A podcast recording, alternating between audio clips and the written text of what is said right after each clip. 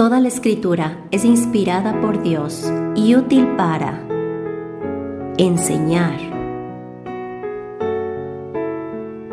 redarguir, corregir, instruir en justicia, a fin de que el hombre de Dios sea perfecto, enteramente preparado para toda buena obra. Bienvenidos a nuestro estudio bíblico.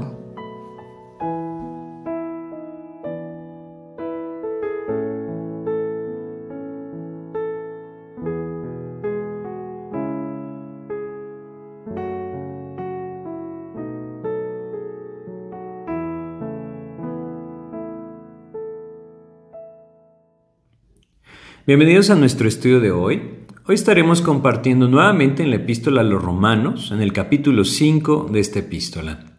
Y vamos a pedir a Dios que nos guíe a través de una oración y así poder comenzar nuestro estudio de hoy. Padre, te queremos agradecer esta oportunidad que tú nos das nuevamente de compartir tu palabra.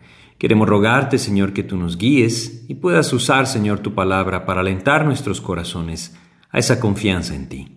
Guíanos, mi Dios, te pedimos en el nombre de Jesús. Amén. Pues estamos llegando a un capítulo nuevo en esta epístola a los romanos y veremos hoy cómo Dios nos menciona a través del apóstol Pablo en este capítulo 5 de Romanos, desde el versículo 1 hasta el 11, los resultados que vienen de la justicia que Dios atribuye al hombre a través de la fe. Hemos visto anteriormente en el capítulo 3 desde el versículo 21 y pasando por el capítulo 4, como Dios nos dice claramente que el hombre no puede ser justificado a través de las obras de la ley, sino que la justicia que Dios da al hombre viene a través de la fe en Jesucristo. Esta justicia que Dios da al hombre es posible solamente por gracia, no es a través del mérito del hombre, sino a través de la gracia de Dios, y en virtud de aquello que Jesucristo hizo en la cruz por nosotros. Él pagó la culpa de nuestros pecados en la cruz, llevando sobre sus hombros nuestros pecados sobre ese madero. Y al haber resucitado, Él abrió el camino a la reconciliación con Dios. Él pagó en la cruz por nuestros pecados y su resurrección nos asegura la victoria sobre éste. Nosotros podemos encontrar entonces en Romanos capítulo 5 los resultados que vienen de haber sido justificados a través de la fe en Jesucristo. Y vamos a entrar directamente al estudio de nuestro pasaje, Romanos capítulo 5, desde el versículo 1 hasta el 11. Leamos el primer versículo. Nos dice lo siguiente. Justificados, pues, por la fe, tenemos paz para con Dios por medio de nuestro Señor Jesucristo. El apóstol Pablo inicia esta sección haciéndonos ver que todo aquello que ha dicho antes ha concluido en que el hombre ha sido justificado solamente a través de la fe y que cada uno de nosotros puede ser justificado solamente a través de la fe. Él empieza diciendo justificados pues por la fe. Y podríamos decir esta frase que él menciona acá en este punto de una manera un poco distinta. Podríamos mencionar que todo lo expuesto antes, todo lo que antes en el capítulo 3, desde el 21 del capítulo 3 y el capítulo 4 nos expuso, entonces podemos afirmar que tenemos paz para con Dios por medio de nuestro Señor Jesucristo. Y es que debemos entender que no hay otra manera en la que el hombre pueda estar en paz con Dios. El apóstol Pablo inicia dándonos los resultados de la justicia que viene a través de la fe, mencionando este primer aspecto, la paz para con Dios. Y él nos dice claramente que habiendo sido justificados por la fe, el hombre puede tener esta paz con Dios. La paz que el apóstol Pablo menciona no se refiere a una paz interna del corazón, es decir, ese descanso hermoso que el creyente también puede encontrar, pero que viene como resultado del ejercicio de su intimidad con Cristo por medio de la palabra y en un descanso en la oración. El Señor, el Señor Jesucristo nos dijo claramente que Él nos dejaba esa paz que podía gobernar nuestros corazones. Si nosotros vamos a Juan capítulo 14, en el versículo 27, él nos dice, Juan 14, 27, la paz os dejo, mi paz os doy, yo no la doy como el mundo la da, no se turbe vuestro corazón, ni tenga miedo. Esto para afirmar que efectivamente cada uno de aquellos que ha venido a Cristo puede vivir en esa paz interna que el Señor produce en el corazón del que vive en intimidad con Él. Pero en Romanos capítulo 5, versículo 1, El apóstol Pablo no nos está hablando de esa paz que viene como un resultado de la intimidad con el Señor. Él nos está hablando de una posición, una paz posicional, una posición segura. Nos está hablando de la paz que el hombre siempre ha buscado a lo largo de todas las edades y por medio de muchas religiones, esa paz que el hombre ha buscado, esa paz que no puede tener debido a que su pecado le hace estar en conflicto con su Creador esa paz que el hombre necesita sentir y que puede borrar la culpabilidad de su pecado debido a que el Señor puede estar a cuentas. Es decir, el hombre puede estar a cuentas con Dios. Si nosotros eh, regresamos a este versículo, lo volvemos a leer, entendemos que dice, justificados pues por la fe, tenemos paz para con Dios por medio de nuestro Señor Jesucristo. La justicia que Dios nos da por medio de Cristo hace que nuestra posición ante los ojos de Dios sea distinta. Y vamos a ir a Isaías capítulo 1 para comprender a qué se refiere esta paz, de qué paz nos está hablando el apóstol Pablo cuando nos dice que la justicia que Dios nos da por medio de Jesucristo nos hace estar en paz con Dios. En Isaías, en el capítulo 1 de Isaías, en el versículo 18 nosotros tenemos un llamado de Dios para que el hombre venga y se ponga cuentas con él. Isaías 1.18 nos dice, Venid luego, dice Jehová, y estemos a cuenta. Si vuestros pecados fueren como la grana, como la nieve serán emblanquecidos. Si fueren rojos como el carmesí, vendrán a ser como blanca lana.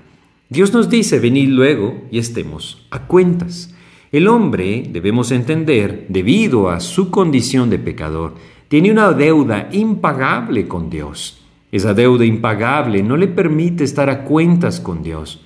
Pero cuando el hombre viene a la fe en Jesucristo, entonces el pago que Jesucristo realizó en la cruz cubre esa deuda y el hombre entonces puede estar a cuentas con Dios. El hombre entonces puede estar en paz con Dios. Justificados pues por la fe, tenemos paz para con Dios.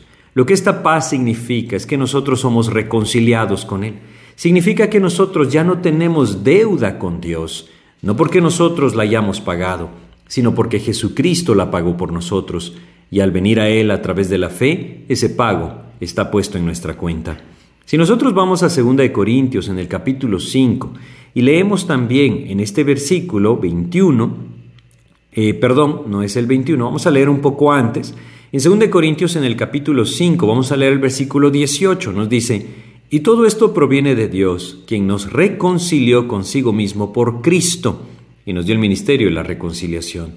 A través de la obra de Jesucristo, y apropiada por fe en nuestras vidas, hemos sido reconciliados con Dios, de tal manera que estamos en paz con Dios. No debemos nada al Señor y debemos ser cuidadosos con esto. La única razón es, como nos dice Romanos capítulo 5 en el versículo 1, por medio de nuestro Señor Jesucristo. Así es que el primer resultado que Dios nos menciona a través del apóstol Pablo, que viene como la justicia a través de la fe en la vida del hombre, es la paz con Dios. Aquel que ha venido a Cristo está en paz con Dios. Nunca dejará de estarlo. Y eso es algo maravilloso, que nos da seguridad. Dios ha hecho las paces entre el hombre y Él a través de la obra de Cristo. Y la única forma que el hombre esté en ese tratado de paz con el Señor es a través de la fe en Jesucristo. De tal manera que nosotros podemos descansar. Podemos descansar completamente en la palabra de Dios, en la promesa de Dios, en la transacción que Él mismo realizó entregando la vida de su Hijo a cambio de la nuestra. Estamos en paz con Dios. Esa es nuestra posición. Y este es el primer resultado, como les digo. Creo que esto es algo sumamente importante porque esta paz que nosotros tenemos con Dios, y nuevamente me refiero a esa paz posicional, hemos sido reconciliados con Él, no debemos nada al Señor en cuanto a la cuenta de nuestro pecado, Cristo la pagó, esta paz que tenemos con Dios nos da una salvación segura, una salvación firme, Dios nunca volverá a estar en conflicto con aquellos que Él mismo ya justificó.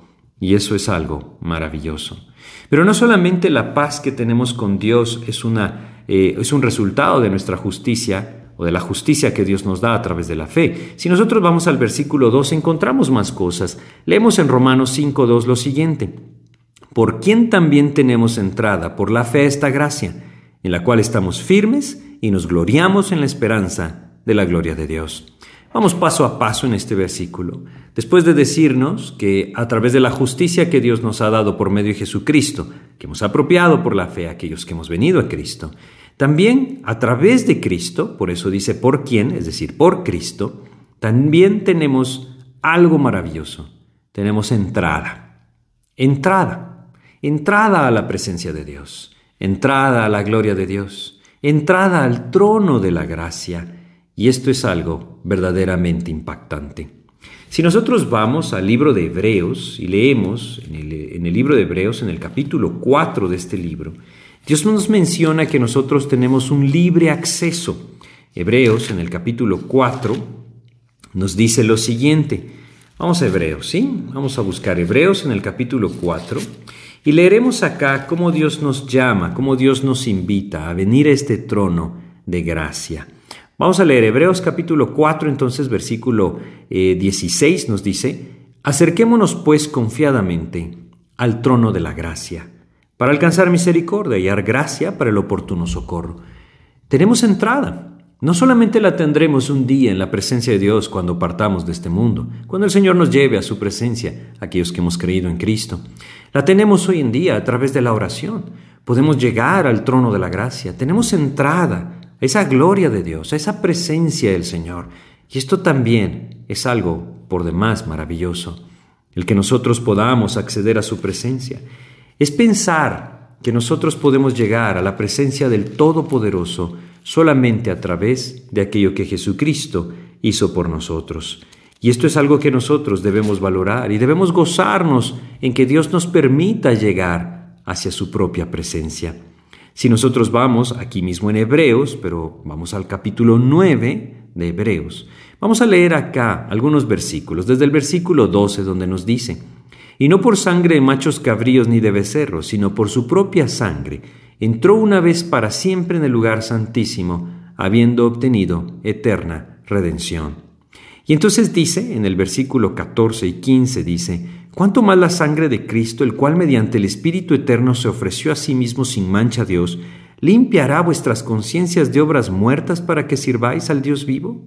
Así que por eso es mediador de un nuevo pacto para que interviniendo muerte para la remisión de las transgresiones que había bajo el primer pacto, los llamados reciban la promesa de la herencia eterna. Lo que nosotros tenemos acá es que Dios, Dios abrió el camino.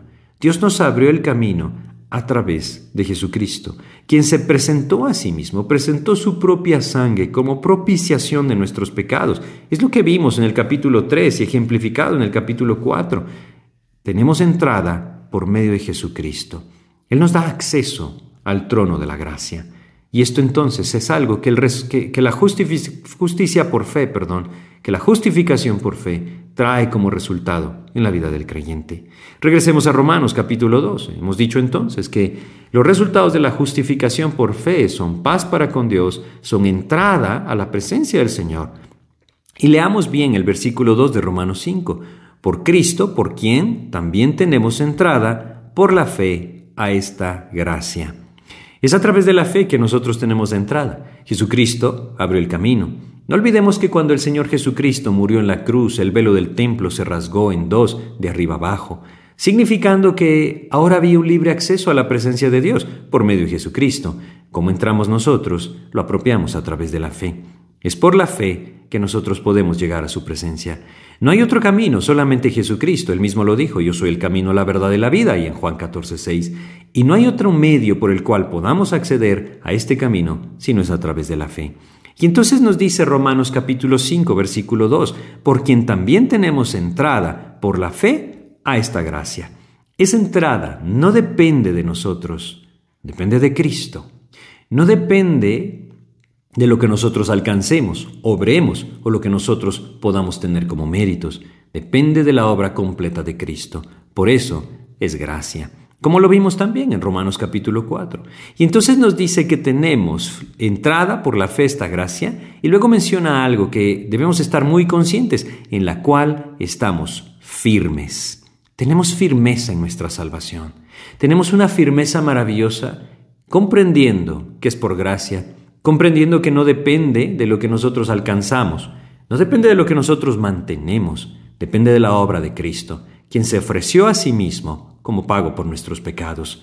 La paz que Dios ha hecho con aquel que ha venido a Cristo a través de la fe es firme, es duradera, es para siempre. Tenemos firme entrada, tenemos esa firmeza de que un día Dios también nos recibirá.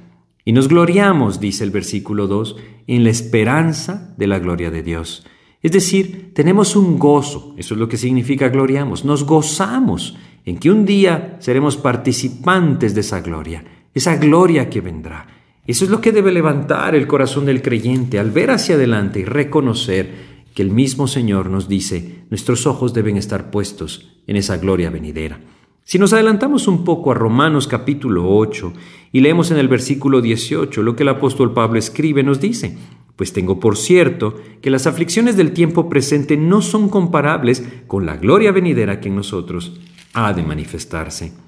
El creyente debe gozarse, es un resultado de la justificación por fe, el gozo que viene al contemplar esa firmeza que tiene como entrada de la entrada por la fe a la gloria de Dios.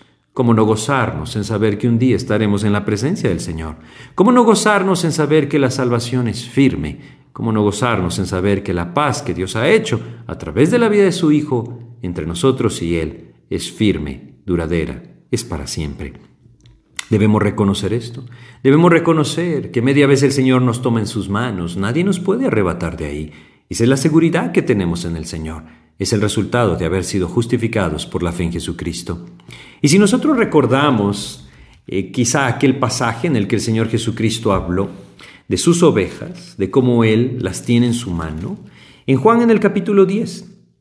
En el capítulo 10 de Juan, nosotros tenemos en el versículo 27 y 28 lo siguiente, mis ovejas oyen mi voz, y yo las conozco, y me siguen, y yo les doy vida eterna, y no perecerán jamás, ni nadie las arrebatará de mi mano. El versículo 29 añade, mi Padre que me las dio es mayor que todos, y nadie las puede arrebatar de la mano de mi Padre. Debemos entender, hay firmeza en la salvación. Tenemos entrada por la fe a esta gracia en la cual estamos firmes. Y nos gozamos en esa esperanza que tenemos, la esperanza de la gloria de Dios. Y hemos mencionado entonces que los resultados de la justicia que viene por fe son paz para con Dios. No solamente esto, son acceso a ese trono de Dios, a ese trono de la gracia. No solamente son acceso a ese trono de la gracia, es firmeza, firmeza en la salvación que el Señor nos da. Es gozo, gozo en la gloria que un día tendremos en la presencia del Señor o que participaremos de ella. Pero también vimos acá en el versículo 2, nos gloriamos en la esperanza de la gloria de Dios. Una de las cosas que el hombre actualmente no tiene y necesita es esperanza. Han abundado aquellos pensadores, eh, muchas veces apartándose del camino de Dios, que han afirmado que el hombre no tiene esperanza más allá de esta tierra. Es lo que nosotros hemos entendido a lo largo del el pensamiento humano, como ha ido evolucionando desde el siglo pasado, principios del siglo pasado hasta la actualidad. El hombre siempre ha buscado encontrar respuesta, respuesta porque necesita una esperanza pero nunca la ha encontrado fuera de Cristo. Y nunca la encontrará fuera de Cristo.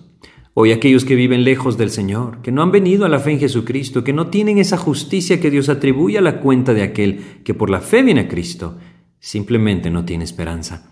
Y no importa lo que viva, no importa lo que diga, no importa lo que haga, su esperanza es solamente temporal, porque cuando parta de este mundo, su esperanza acabará. Aquellos que hemos venido a Cristo tenemos una esperanza eterna, una esperanza maravillosa, una esperanza que Dios llama bienaventurada. Si nosotros vamos a Tito y leemos en esta pequeña epístola de Tito, como Dios nos menciona en el capítulo 2 de Tito, versículo 13, nos dice lo siguiente, dice, aguardando la esperanza bienaventurada y la manifestación gloriosa de nuestro gran Dios y Salvador, Jesucristo. Eso es lo que nosotros esperamos, esa esperanza bienaventurada. ¿Cuándo se llevará a cabo? Cuando el Señor Jesucristo nos lleve a su presencia. Esa es la esperanza bienaventurada. El regreso de nuestro Señor es la esperanza bienaventurada. Nosotros tenemos esperanza. Cada vez este mundo tiene menos esperanza. Cada vez el hombre mismo produce una falta de esperanza. El engaño, la maldad, la perversidad, la corrupción que el hombre tiene y con el cual ha gobernado este mundo, deja al hombre sin esperanza, pero Cristo le da una esperanza bienaventurada. Un día el hombre será librado de todo este sistema mundial de corrupción y de pecado, de perversidad y de necedad, y podrá gozar de la gloria del Señor en su presencia. Qué maravillosa esperanza. La justicia que viene a través de la fe nos da esperanza. No solamente nos da paz para con Dios, nos da acceso al trono de la gracia, no solamente nos da esa firmeza en la obra de nuestro Señor Jesucristo, no solamente produce gozo de que un día recibiremos las promesas del Señor en cuanto a la eternidad, sino que también nos da esperanza. Y si esto fuera poco, el versículo 3 nos añade todavía más. Aparte de estos cinco resultados que hemos visto de la justicia que viene por fe, Dios nos dice a través del apóstol Pablo en Romanos capítulo 5, versículo 3 lo siguiente, y no solo esto, me encanta esta frase, por si esto fuera poco, por supuesto que no lo es, pero también nos habla de los resultados que vienen aquí en la tierra. Todo esto que hemos hablado quizá lo podríamos trasladar hacia la eternidad. Pero ¿qué pasa mientras llegamos a esa gloria de Dios? Bueno, debemos entender, mientras llegamos a la gloria de Dios, seremos perfeccionados. No significa que llegaremos a ser perfectos, la palabra significa completos. Es decir, Dios nos irá llevando a la madurez. Dios irá trabajando en nuestras vidas para ir completando cada vez más nuestras necesidades, y me refiero a estas para poder vivir para el Señor. Leamos Romanos capítulo 5, versículo 3, donde nos dice, y no solo esto, sino que también nos gloriamos en las tribulaciones, sabiendo que la tribulación produce paciencia. Una de las cosas que el hombre siempre ha buscado es estar libre de tribulación. La comodidad, el bienestar, todo este tipo de cosas han sido el centro del pensamiento del hombre. Lastimosamente, incluso, muchos círculos cristianos se han inclinado hacia buscar la comodidad o bienestar del humano sobre la tierra y han olvidado que Cristo vino a darnos vida eterna.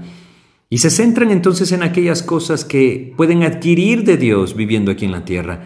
El Señor siempre nos ha dicho lo siguiente, en el mundo tendréis aflicción. Si nosotros vamos a Juan capítulo 16 y recordamos ese hermoso versículo en el cual no solamente nos advierte, sino que nos da aliento, nos dice lo siguiente, Juan capítulo 16, versículo 33 dice, Estas cosas os he hablado para que en mí tengáis paz. Y entonces añade, en el mundo tendréis aflicción, pero confiad, yo he vencido al mundo. Es una realidad. En el mundo tendremos aflicción. El que diga que no la tiene, realmente es mentiroso. Este mundo produce aflicción en el corazón del hombre porque es un mundo caído. El pecado ha destruido la vida de los hombres. El pecado sigue haciendo esto, destruyendo la vida de los hombres. El pecado se levanta en contra de aquello que glorifica a Dios. El mundo entero está bajo el maligno, nos dice Primera de Juan, capítulo 5, versículo 19. Es ahí donde nosotros podemos comprender por qué el Señor Jesucristo nos dijo que en el mundo tendríamos aflicción.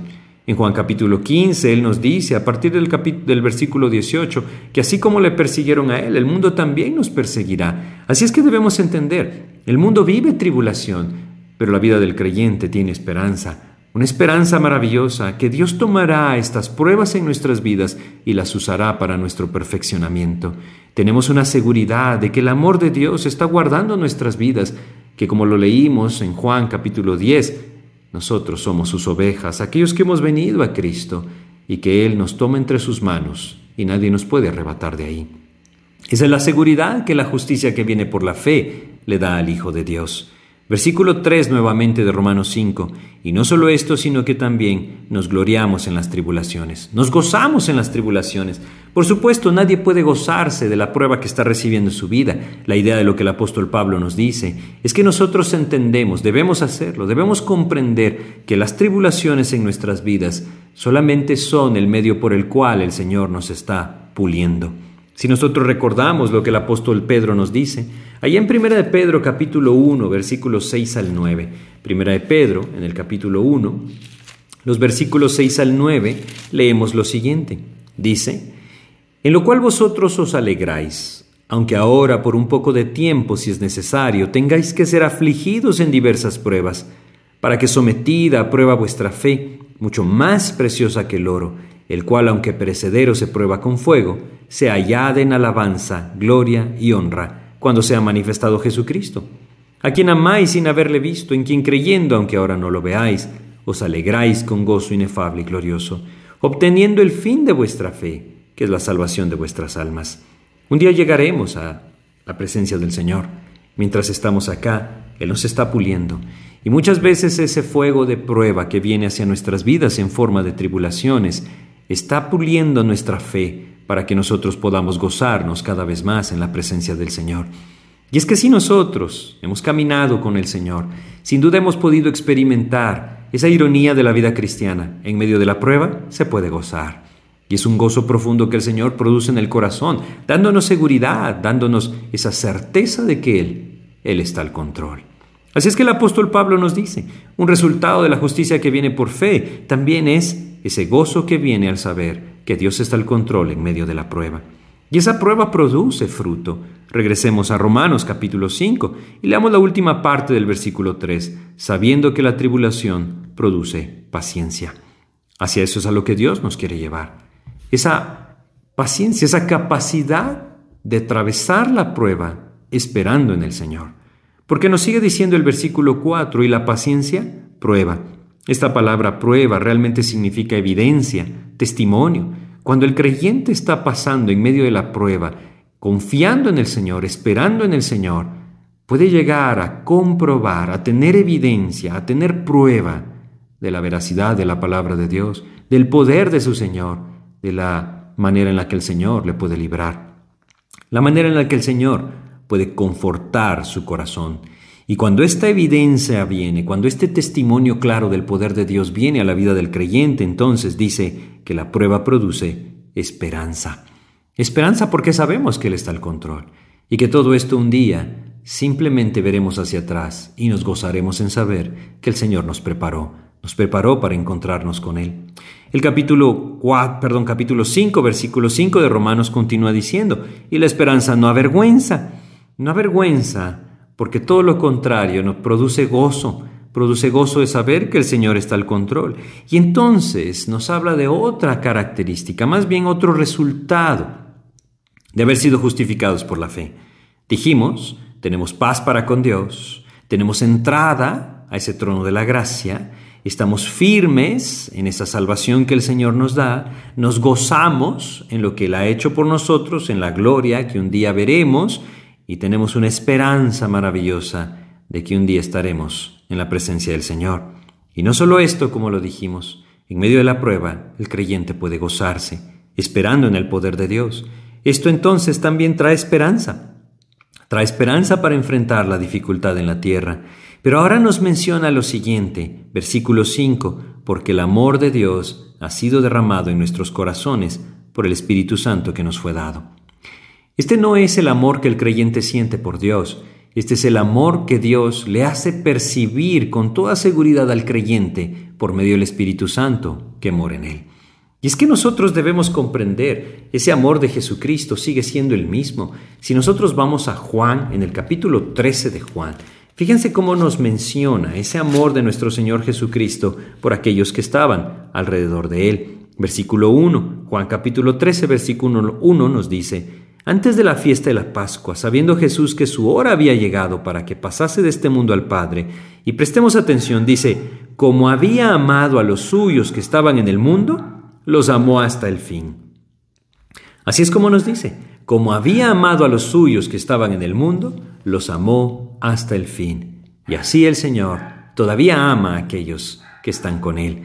A través de Jesucristo, por supuesto, nosotros estamos con Él. Y si nosotros vamos a Romanos, en el capítulo 8 de Romanos, podemos leer estos versículos maravillosos que en su momento estudiaremos a detalle. Ahora solo leeremos versículos 37 al 39. Antes, en todas estas cosas somos más que vencedores por medio de aquel que nos amó. El amor del Señor el creyente puede percibirlo de una forma firme, clara, segura, a través del Espíritu Santo que está en su corazón. Por lo cual estoy seguro que ni la muerte, ni la vida, ni ángeles, ni principados, ni potestades, ni lo presente, ni lo porvenir, ni lo alto, ni lo profundo, ni ninguna otra cosa creada nos podrá separar del amor de Dios que es en Cristo Jesús, Señor nuestro. Un resultado de la justicia que viene por la fe es sabernos amados por el Señor, y el creyente debe aprender a verlo de esta manera. Si regresamos entonces a Romanos capítulo 5, el apóstol Pablo ahora nos hace ver de qué se trata este amor del Señor. Y cada vez que nosotros meditamos en esto, el Espíritu Santo puede llevarnos a percibir cada, más, cada vez más ese amor que el Señor nos tiene. Romanos capítulo 5 nos dice en los versículos 6 al 8 lo siguiente, porque Cristo, cuando aún éramos débiles, a su tiempo murió por los impíos. Ciertamente apenas morirá alguno por un justo. Con todo pudiera ser que a alguno osara morir por el bueno. Mas Dios muestra su amor para con nosotros en que siendo aún pecadores, Cristo murió por nosotros. Nos habla del amor del Señor, un amor que no tiene comparación, un amor que dice da su vida a cambio de aquel que la necesita. Y como el Señor nos dice acá, no lo hizo cuando nosotros éramos justos debido a nuestras obras conforme a la ley. No, ninguno de nosotros lo era. Él dio su vida por amor a nosotros, siendo nosotros pecadores.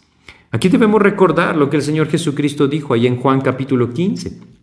En Juan, en el capítulo 15, versículo 3, Él nos dijo esta verdad, la cual Él mismo cumplió. Perdón, no es el capítulo, no es el versículo 3, es en el capítulo 15 del Evangelio de Juan. Vamos a leer acá el versículo 13. Nadie tiene mayor amor que este, que uno ponga su vida por sus amigos. Esa es la muestra más grande de amor, y Jesucristo la mostró. Esto nos muestra el amor de Dios. Ahora debemos entender lo siguiente, Dios nos ama, como también ama a aquellos que lastimosamente le han dado la espalda. Pero debemos reconocer que lo que nos salva es la gracia de Dios. Él nos ama y el amor de Dios proveyó el camino de salvación. Juan capítulo 3, versículo 16, el Señor Jesucristo lo dijo porque de tal manera amó Dios al mundo que ha dado su Hijo unigénito. Jesucristo vino porque el amor de Dios le movió para traer una solución al conflicto del pecado. Él lo tenía planificado ya desde el principio de la creación, pero debemos entender, fue el amor el que lo movió. Sin embargo, ese amor es derramado sobre aquel que por medio de Jesucristo es justificado. No olvidemos, estos son resultados de la justicia que viene a través de la fe.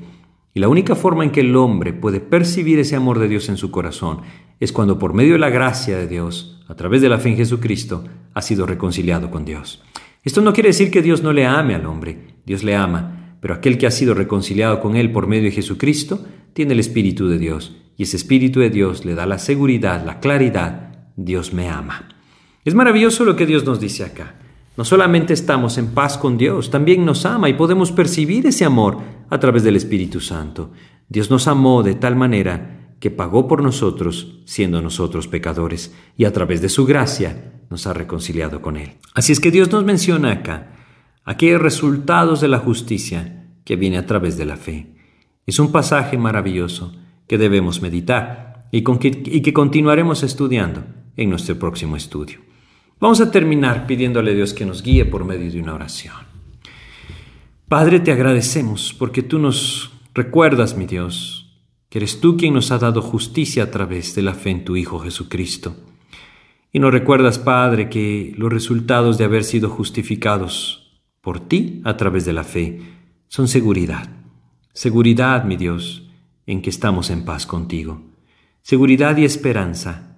Seguridad y firmeza. Ayúdanos a gozarnos en esto y a poner nuestros ojos en ti. Te lo pedimos todo y te agradecemos en el nombre de Jesús. Amén, Señor.